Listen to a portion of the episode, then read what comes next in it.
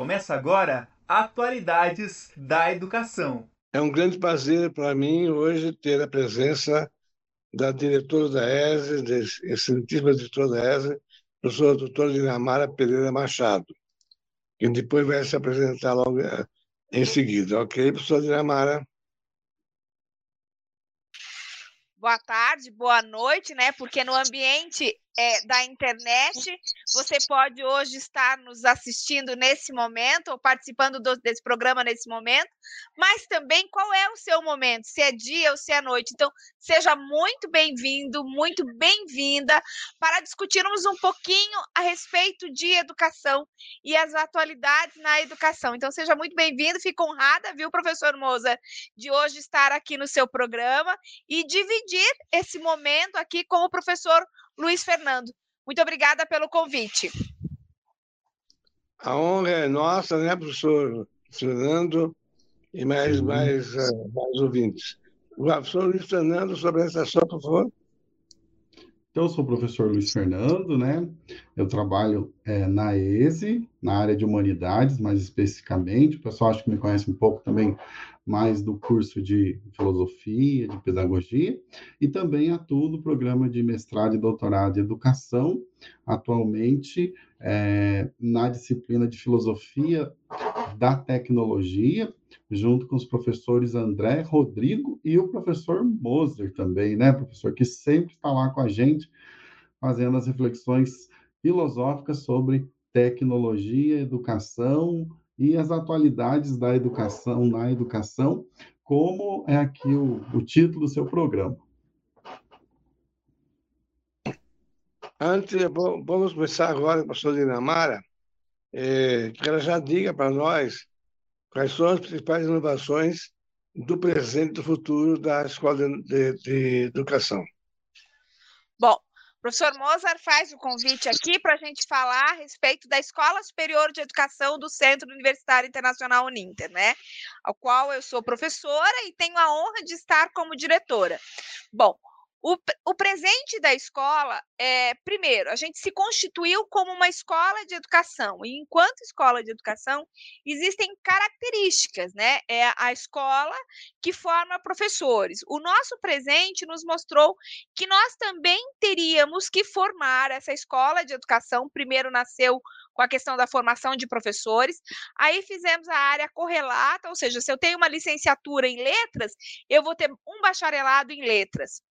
E em seguida do reconhecimento dos cursos, a gente teve as segundas licenciaturas em formação pedagógica. Então, a gente se constitui enquanto escola superior de educação digamos assim, com uma família completa de cursos. Eu tenho a licenciatura, o bacharelado, a segunda licenciatura, a formação pedagógica para os cursos que são possíveis de se ter segundo a licenciatura e formação pedagógica. Alguns cursos, como por exemplo, é, educação física, né? A gente tem o curso de educação física, tanto licenciatura como bacharelado. Aí algumas pessoas perguntam, mas não vai ter segunda licenciatura? Não. Ele tem o que nós chamamos de segunda graduação. Então, essa pessoa vem para a instituição, novamente, ela já fez aqui com a gente ou a licenciatura ou bacharelado, e eu estou usando como exemplo educação física, é, e ela retorna, nós fazemos um aproveitamento de estudos dela, e ela termina a sua segunda graduação num tempo menor. E isso acontece com educação física, com educação especial e com psicopedagogia. Então, se uma pessoa fez pedagogia e quer fazer a psicopedagogia, ela vai ter um tempo menor de integralização, porque ela tem um aproveitamento das disciplinas anteriores. Então, essa composição da Escola Superior de Educação hoje, com 46 cursos, 154 mil estudantes na Escola Superior de Educação, é um número grande. Ela foi se compondo ao longo desses anos e hoje ela tem do curso de licenciatura em Ciência da Religião, Teologia Católica ou Teologia Interconfessional, um grande número de cursos, que são os 46 cursos. Esse presente nos dá a seguinte questão: nós estamos vivendo uma fase que é dos reconhecimentos dos cursos. Todo curso superior, quando você chega em 50% daquele curso superior, você solicita ao Ministério da Educação para ter o reconhecimento desses cursos. Com os dois anos de pandemia que nós tivemos, né? O que, que aconteceu? É, nós não tivemos, as, os reconhecimentos deveriam ter vindo antes, né? Os avaliadores do Ministério da Educação para verificar esses cursos, nós não tivemos essas avaliações. Então, nós estamos agora de forma tardia, mas por conta do próprio Ministério da Educação, alguns cursos já até finalizaram a sua primeira turma, né? Estão, nós estamos passando pelo reconhecimento. Então, o presente da escola de educação hoje, então, a constituição de, dessa escola, depois, esse presente hoje é um momento de reconhecimento dos cursos. Né? Então, é um ano que nós, os professores da escola, o professor Moza é professor da escola, eu sou professora, o professor Luiz Fernando é professor da escola, estamos envolvidos, né, além do cotidiano da escola, né, além desse cotidiano da escola, estamos envolvidos nos reconhecimentos de curso. E que para nós, eu digo assim, o reconhecimento, a palavra reconhecer aí do latim, que o professor Moza tão, tão, tanto sabe, já é o reconhecimento mesmo, é reconhecer o que já foi feito vem para olhar a sua história. E nós temos aí, com essas avaliações que têm acontecido, um momento de muita felicidade, demonstrando que nós estamos no caminho certo. Porque, por exemplo, licenciatura em educação física, reconhecimento nota 5, a maior nota, né? O ministério é 3, 4 e 5, né? Abaixo de 3 você não tem o reconhecimento. Nós tiramos 5 em educação física, 5 em bacharelado em geografia, cinco em bacharelado em letras, quatro em bacharelado, é, licenciatura em psicopedagogia, é, cinco é, em teologia, teologia católica, em, é, teologia católica, cinco também, cinco em bacharelado em sociologia. Então, é, esses conceitos demonstram que a escola, na sua proposta pedagógica e na sua proposta administrativa, tem dado certo. Então, eu tenho um, um passado de, de, desenvolvimento, de construção dessa escola. Eu tenho um presente que é mostrar a sociedade, o MEC, estar olhando para esses cursos e avaliando. E aí, o que, que é o futuro de uma escola de educação? Primeiro, é continuar num processo muito grande de pesquisa, porque nós temos os professores hoje fazendo pesquisa continuamente, e não é porque eles estão, como o professor Luiz Fernando está, já num grau mais elevado da carreira docente, que é estar num programa de mestrado e doutorado, como o professor Moser também, mas os professores estão fazendo pesquisa, nós temos inúmeras publicações constantemente dos professores.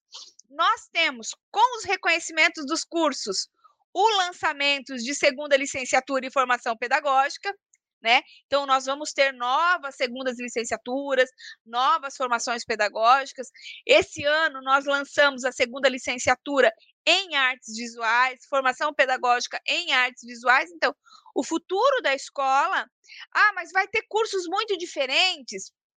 É uma escola de educação. E ela, para ela se manter uma escola tradicional, ela precisa avançar no quê? Em pesquisa, né? Nós vamos ter um grande desafio o ano que vem, que nós já começamos na escola, que são os projetos de extensão, mas assim, o futuro, eu vou falar devagarinho, porque o professor Luiz Fernando está aí, ele também quer falar, ou não sei se quer me fazer pergunta, entendeu? Eu já falei bastante.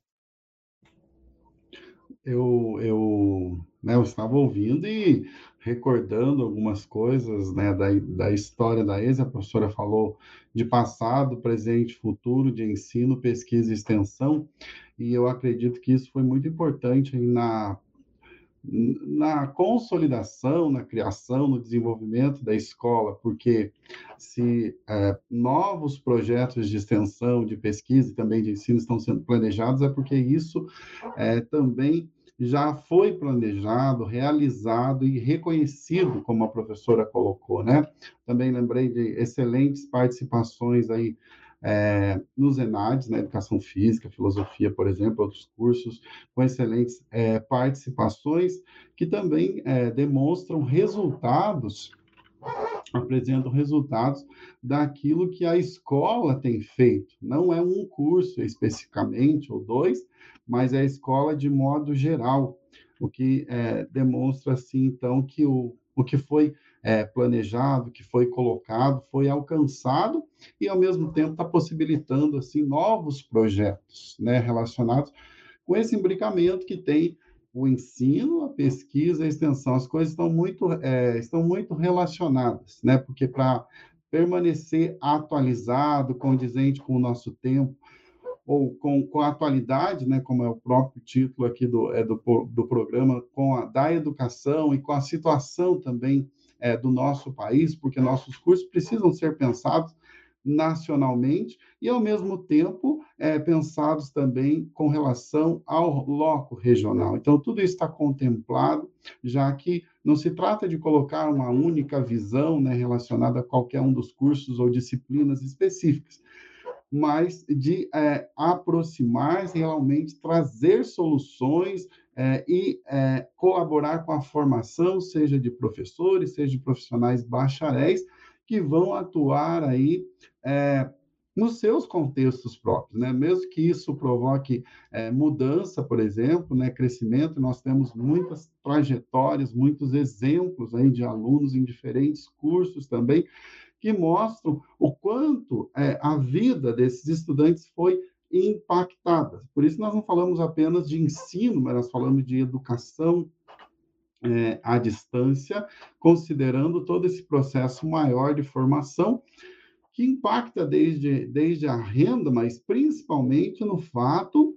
é, de nos tornarmos seres humanos melhores, né? com mais conhecimento, com no, novas formas de enxergar o mundo, de ver o mundo, de nos relacionarmos, e também, claro, sem perder os nossos valores, as nossas convicções, mas claro que nós passamos a pensar, refletir isso de uma forma diferente também, a partir daquilo que é, o curso superior, ou os cursos superiores, né? acredito que atualmente não se faça apenas mais um curso, eu estava aqui preparando material, inclusive para a EJA, não, não podemos esquecer né, da, também do crescimento da trajetória da ESA e na escola de educação, e justamente pensava em falar isso para os alunos, né? que ah, talvez você queira fazer é, filosofia, mas não apenas, né?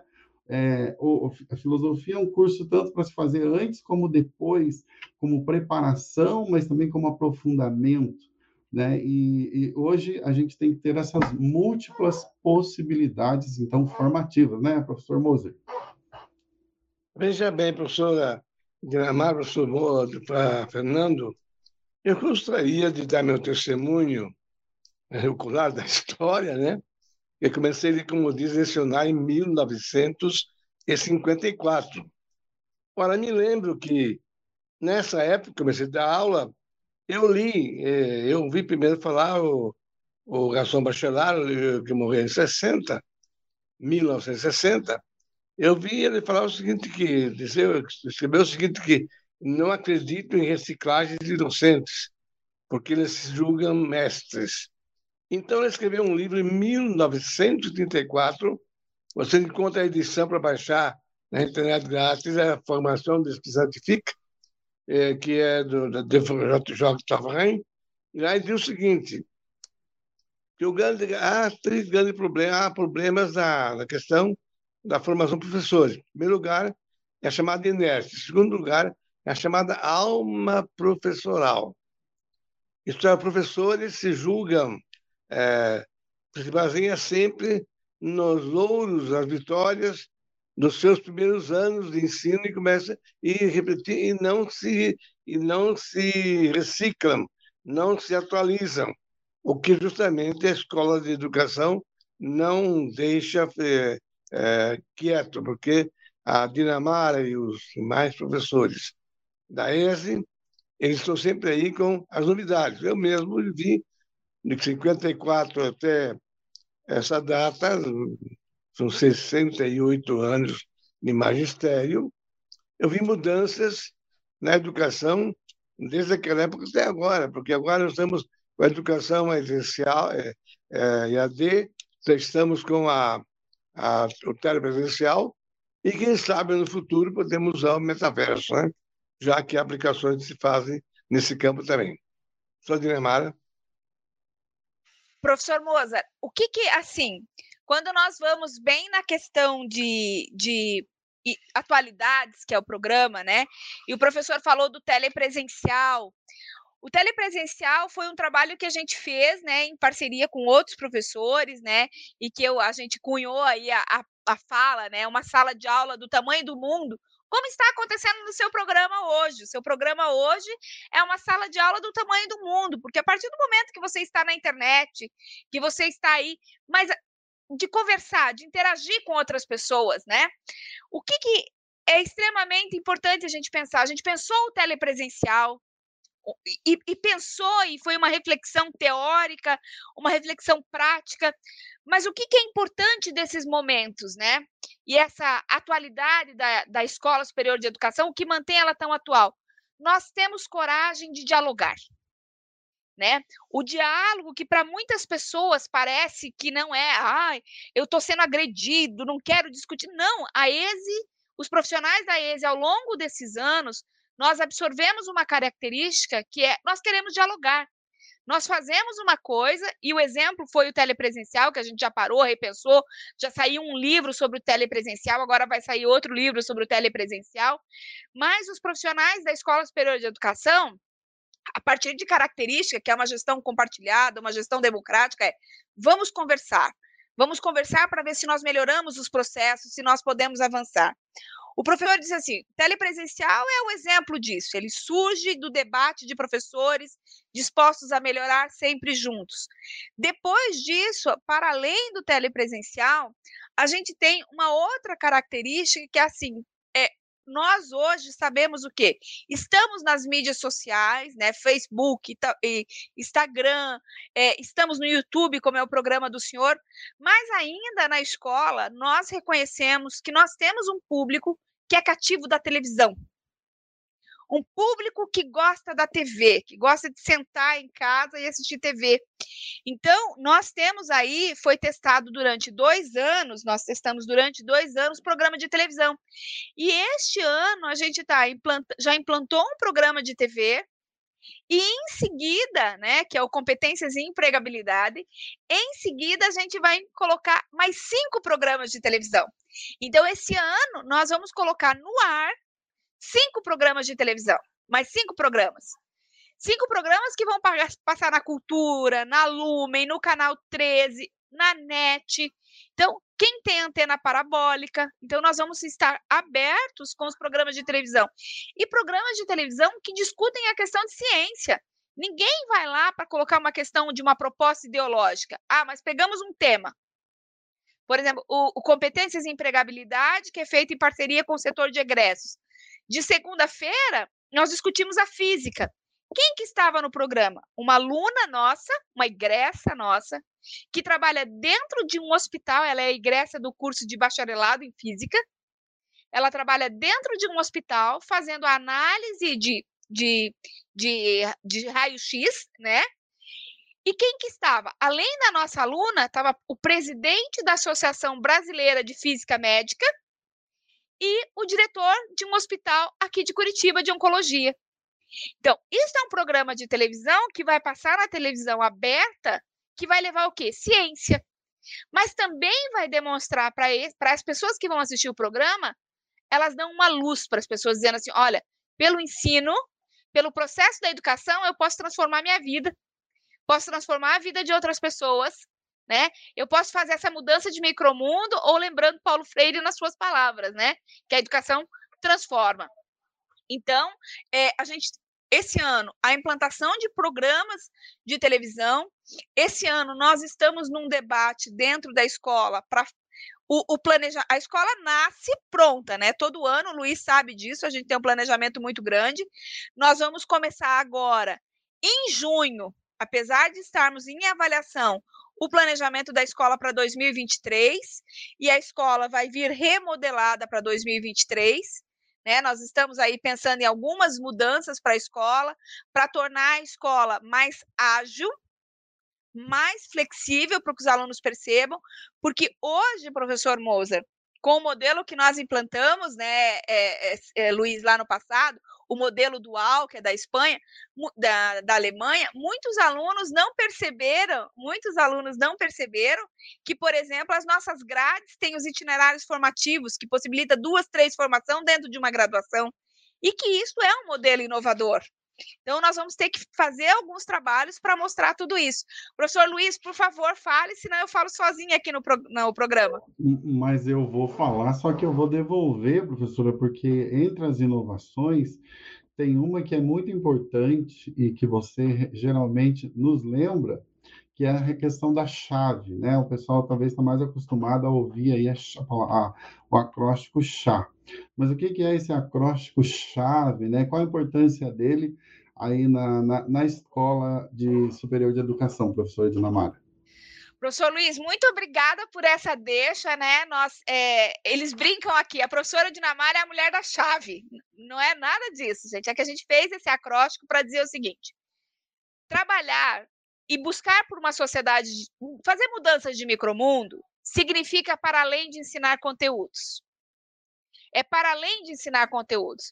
E quando nós, professores, estamos aqui, né, nas nossas salas de aula, e seja nessa sala de aula do tamanho do mundo, e que eu estou falando com as pessoas, ó, oh, o Josias está do outro lado lá, participando, né, o Josias de Teologia Bíblica Interconfessional, eu não estou falando só de conteúdo, mas eu estou falando de que nós, professores, temos que trabalhar a questão de conteúdo, nós temos que ensinar os nossos alunos, de fato, a fazer coisas.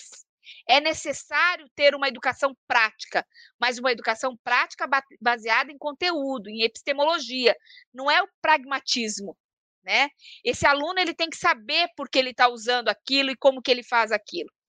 É, esse aluno, né, que ele precisa ter habilidades, ele tem que ter uma questão que é, que é de atitude. Não adianta eu ter conhecimento, saber fazer as coisas, mas não querer fazer. Né? Que é uma questão que a gente tem que trabalhar com todas as gerações, indiferente da idade. Eu tenho que ter vontade, eu tenho que ter atitude. E essa atitude é a atitude da prosperidade, é a atitude do bem, que daí junta com o próximo elemento, que é o V de valores. Quais são os valores que nós estamos passando?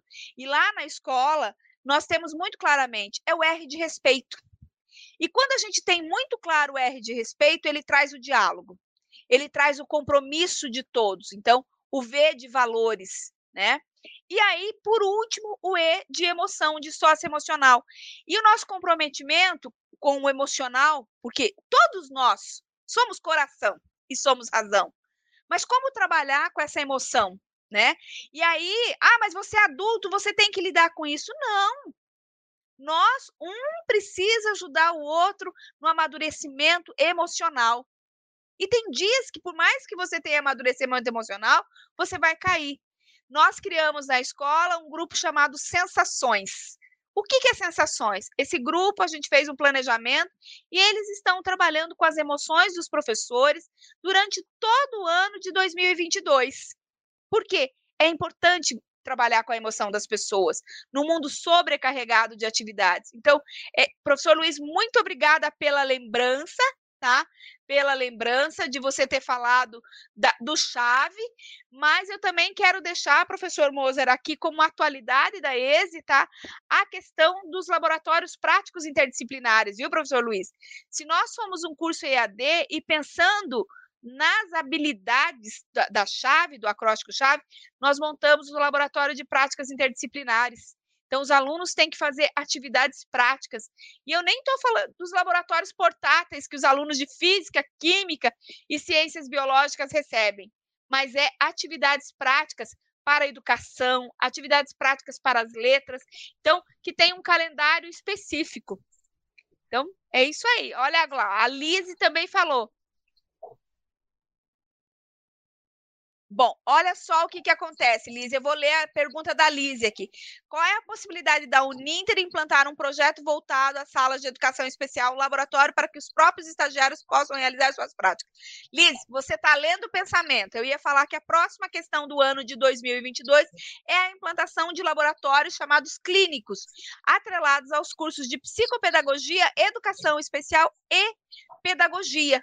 Porque dentro do estágio desses estudantes, da mesma forma que nós fizemos na área de exatas, nós vamos fazer para os estudantes da área de educação, como também para os alunos de letras que vão começar a trabalhar com transcrição de livros e assim por diante. Então, Tem muita novidade em 2022, mas eu tenho certeza que em 2023 a, o Balai vai estar mais recheado ainda de novidades, porque vamos, ter, vamos já ter passado todo o período das avaliações do Ministério da Educação. Professor Moser? Muito bem. A respeito da chave, eu estou lembrado que hoje, com a internet, com a ideia máxima hoje, é, é o conteúdo, antigamente, a escola era conteudista. Hoje ela é, ela, é, ela é uma escola de competências. Porque o conteúdo é dado em tempo, é, é variável e tempo único. A parte que a competência ela é, é, não, é não tem o tempo variável. Enquanto for adquirido completamente, elas não, não vão para diante. Como diz Beata Grofão, acho que em 2005, é, sobre escola e internet, que a internet colocou novos desafios para os professores. Isso é muito importante quando falar dos laboratórios integrados e, sobretudo, dos laboratórios remotos, que a Uninter está trabalhando lá com o André Guerra e outros. Né? Então, eu acho que as ideias de inovação da escola de educação são excelentes porque talvez aí caminhamos mais tarde, para 2023, 2024, para a projeção holográfica, né, para falar. Você fala no Japão, embora você fale em português ou em japonês, você fala lá para Londres, fala em português ou em inglês, e assim por diante também a questão do metaverso, né? que é justamente a questão do, do Second Life do, dos avatares. Né? Professor Moser, é, eu acho que assim, o metaverso, como foi o games no passado, é a bola da vez, né? Parece que tudo agora é metaverso. Eu ontem ainda falava assim, não é, imagina, eu sou, eu pesquiso inovação. E a inovação, ela é a mola propulsora tanto da riqueza como também da exclusão social. Não sou contra o metaverso, né? E quem estiver escutando, por favor, a gente faz eu faço parte de um grupo que discute o metaverso, né? Mas a gente tem que pensar assim, o objetivo, principalmente de uma escola de educação, é chegar na massa e dar à massa qualidade. Eu tenho que perguntar sempre, pergunto isso aos professores: qual é a qualidade que de fato o metaverso vai oferecer para os meus estudantes? Será que gastar milhões em desenvolver um, um avatar para o meu aluno é melhor do que ele ter um livro físico impresso? Que talvez ele prefira um livro físico impresso. Até porque talvez ele não tenha equipamento para ter a questão holográfica, porque eu não vou conseguir embutir isso no preço da mensalidade e ele não vai conseguir ter isso. Então, assim, não, é que sou contra nenhuma inovação. Muito pelo contrário, a gente tem que ter os processos de inovação. Imagina uma pessoa que pesquisa inovação. Mas eu tenho que ver o que de fato essa inovação vai agregar no meu, no meu curso. Porque se for só para ele reproduzir o que eu já fazia na antiga escola presencial, eu hoje trabalho com uma massa. E o que, que de fato vai agregar para esses meus alunos um metaverso? Ah, ele vai viver a experiência de fazer uma, uma, um, um trabalho. Opa, pera lá, então põe a mão na massa, vamos de fato fazer esse trabalho. Porque quando ele for para a escola, ele vai trabalhar com crianças reais. Ah, ele pode viver a experiência de estar trabalhando com uma criança X ou Y. Mas ele tem que viver essa experiência para além de um metaverso. Então, assim, são discussões que a gente está sempre fazendo, né? Mas é muito importante também a gente olhar para o estudante que nós temos. E quais são as características desse estudante para que ele de fato tenha qualidade e possa enfrentar não só o mercado de trabalho, mas ele possa enfrentar a sua vida diante de um, de um espaço que nós chamamos de uma globalização que é perversa e porque a gente não tem a globalização posta pelo Milton Santos. A gente tem um lado ainda muito complexo da globalização. Acho que. Professor Moser? Professor Luiz? No microfone, professor Moser. Acho que seu, microfone está desligado, professor Moser. É uma coisa muito importante, porque realmente a questão da, da, da, da pedagogia antigamente era que você começava a implantar uma novidade e já passava para outra, entrava no modismo, né? A passo que é, a, a pessoa diretora de Namara, da, os professores da, da, da ESE, Eles primeiro pegam um, um instrumento e vão usando o instrumento até ele, digamos, eh, render realmente coisa. Evidentemente, eu aprendi com livro, aprendi com ditado. Portanto, há muito modo de aprender, depende da época, né? Depende também da capacidade de atenção do aluno, porque hoje essa capacidade é cada vez menor, por causa exatamente multi, das multitarefas, né? Hoje em dia, o grande problema é a atenção dos alunos. Não sei se isso é, tem, vai interessar o Luiz Fernando a Dinamarca para falar. Muito obrigado. Olha, ouvindo, aqui também temos comentários, mas ouvindo vocês, me veio à mente um conceito que chama a manualidade, né? O conceito que é do Álvaro Vieira Pinto, que é, quer dizer, qual é o mundo que eu tenho à minha mão para seja para a educação, para a vida, e pensar a educação à distância tem que pensar é, esse mundo aí diverso que talvez não seja o do metaverso. Para alguns pode ser muito acessível, para outros não. E, então, como chegar a todos, e não, não de forma só abstrata, mas de maneira que todos possam é, ter condições de estudar. Claro que o desempenho vai ser diferente, né? Cada um tem uma forma de, de estudar e de se relacionar, de viver no mundo, e, e a, a, próxima, a própria assimilação, que não significa necessariamente memorização de um conteúdo, mas esse é, aprender, desenvolver dessa essa competência ou competências ali que estão propostas num curso, elas vão ser diferenciadas, porque cada um é, está num contexto é, diverso. Por mais que, que na internet nós possamos ter essa impressão de, de nivelamento, de, de igualdade, final todos, né, independente do, do instrumento que esteja utilizando, um tablet, um computador, um iPhone ou um Samsung, etc., ele vai, né, vai ter a mesma imagem, o mesmo som, a, ou seja, a Libra, se for necessário, o áudio, assim por diante. Mas é, o mundo da vida de cada estudante ele é diferente. E eu acredito que aqui esteja um dos maiores desafios, né? Está o maior desafio, talvez, da, da, da educação à distância, né? Que é não não cair nessa nessa é, uma certa unilateralização ou colocar as coisas de uma forma é, nivelada, como se fosse tudo igual, como se fosse o mesmo conteúdo e todos tivessem, por exemplo, que é, dar a mesma resposta. Ou seja, é preciso considerar também essa questão que é pessoal, ao mesmo tempo é pessoal, né, e também esse grau de manualidade que cada um tem disponível, sem perder, ao mesmo tempo, é, a necessidade de trabalhar com conteúdo que é científico, com conteúdo que diz respeito a cada, a cada disciplina, que aí sim ele vai ter a sua, as suas características ali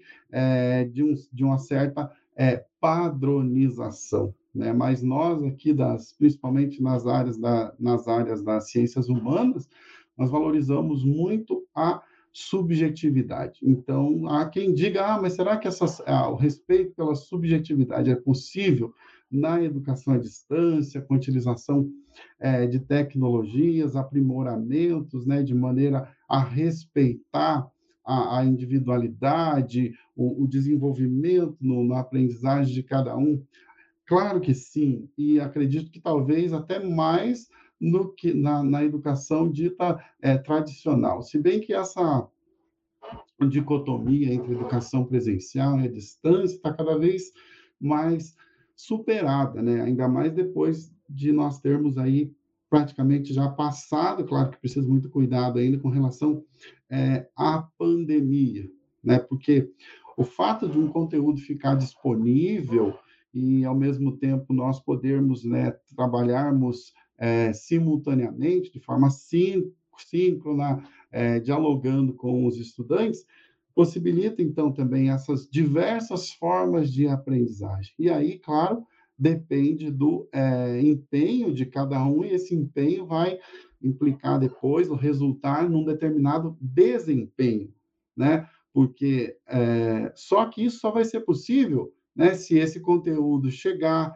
se o estudante conseguir, de fato, é, participar disso que é proposto. E talvez, como disse a professora Dinamara, é, a forma que, que mais consiga, ou o instrumento pelo qual mais ele consiga participar desse processo é com, com o livro impresso, e não acessando lá um, um, um universo virtual que demanda uma velocidade de internet que talvez na região que o estudante mora não esteja sequer disponível. Então, é, tem que pensar muito nisso, né? Onde, onde desejamos chegar. E, claro, sempre procurando avançar. E, claro, que se, se é possível é, oferecer isso de forma que todos tenham acesso, não há dúvida que é necessário caminhar para isso, né? Mas é, pensar sempre no estudante. Não tem sentido uma educação é, na qual né, a, a, tecnologia tome a frente e o ser humano fique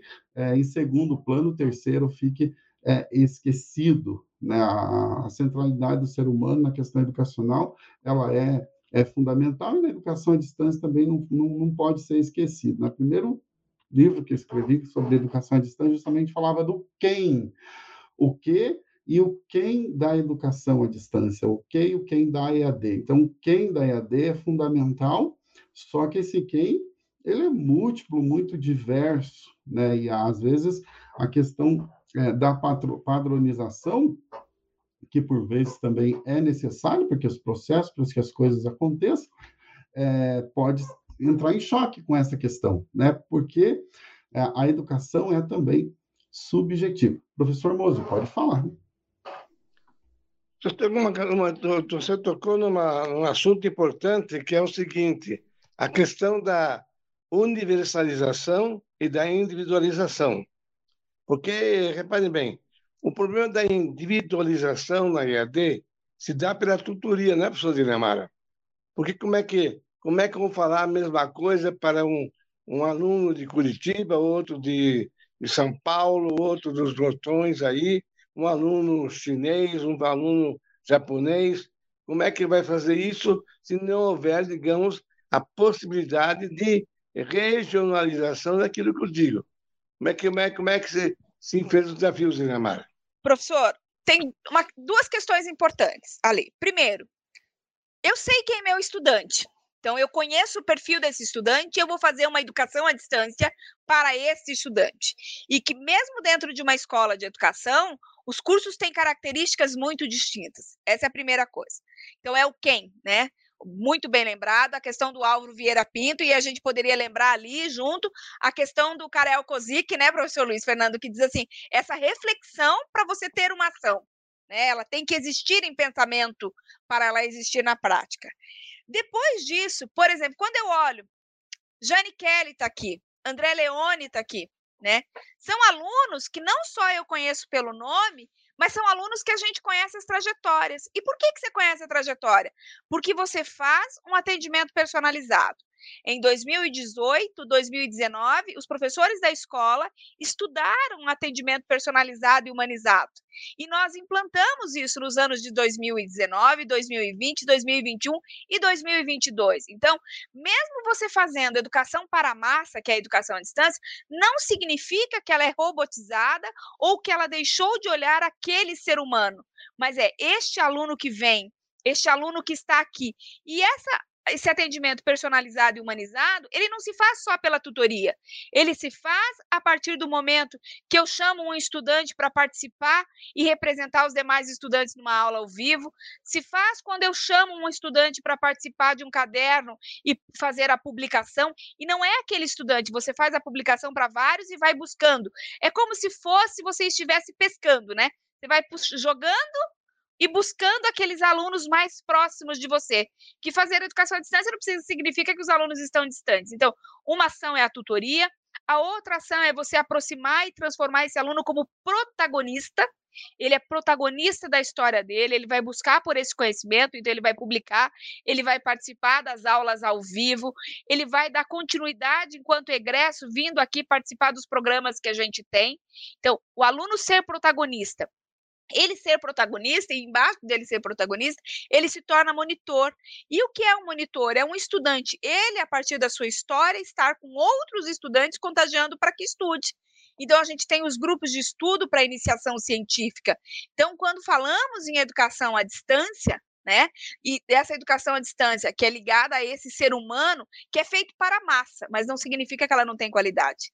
Ela é feita para a massa, mas com qualidade. Qualidade desde o material, que transforma, é tudo igual para todo mundo, mas aí vem para os atendimentos personalizados, identificados com a cara de cada um.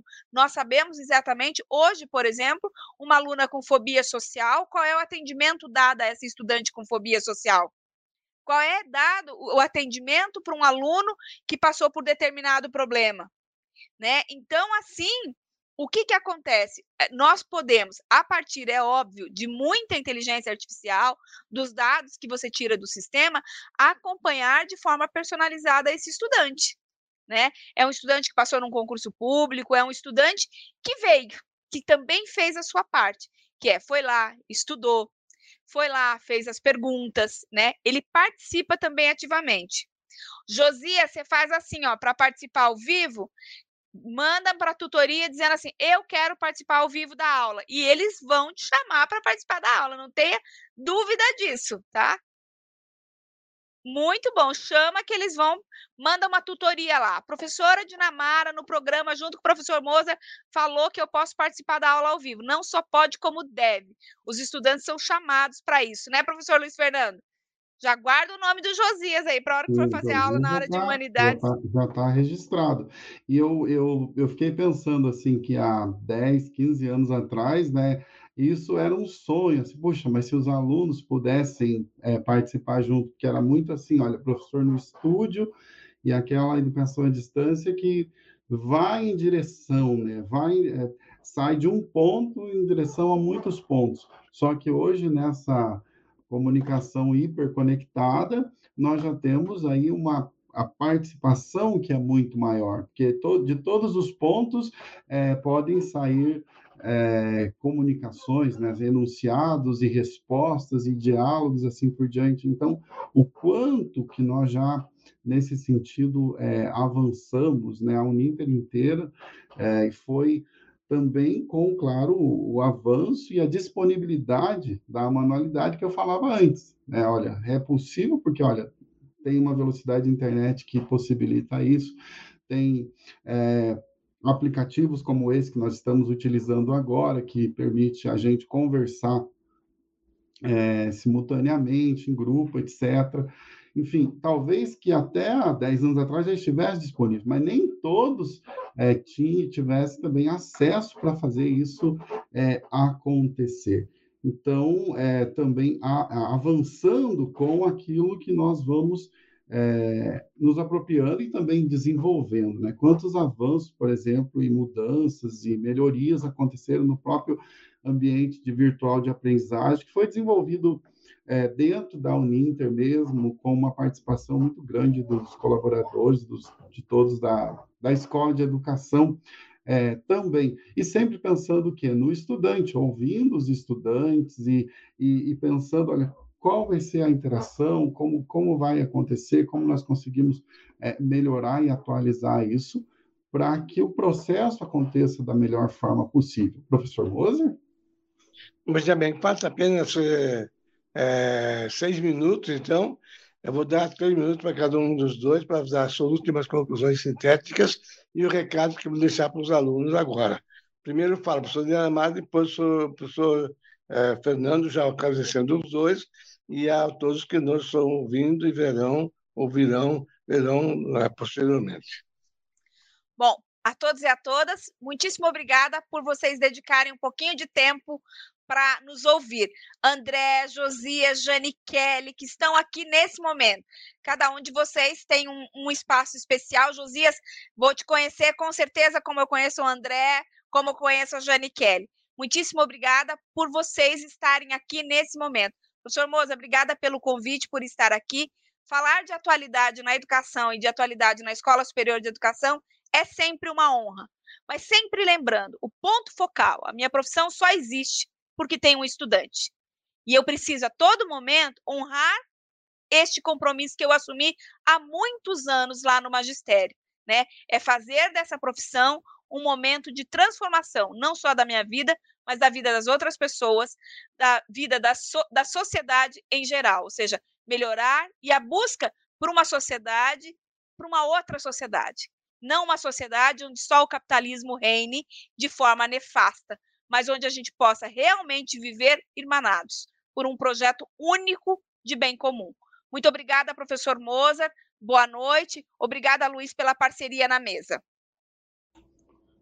Também quero agradecer ao professor Moser, à professora Dinamar, é, pela parceria, pela oportunidade de participar e dizer que também é um prazer né, é, ouvir sobre a trajetória da escola de educação, sobre aquilo que está por vir também, e orgulho de ter feito parte disso, continuar fazendo parte também é, dessa história e estar aqui com vocês falando com os nossos estudantes que também participam e são aqui o, o principal né, ator de todo esse é, processo, tudo é planejado e pensado por causa dos estudantes, para que tudo que é pensado também chegue a eles da melhor forma é, possível para que esse processo de educação, processo de ensino-aprendizagem, de fato aconteça, né, de forma é, concreta.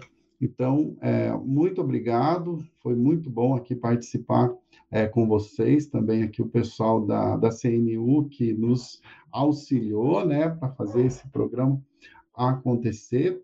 Agradeço também pelo auxílio, pela ajuda. E, professor Moser, estamos sempre aqui à disposição também para conversar e participar.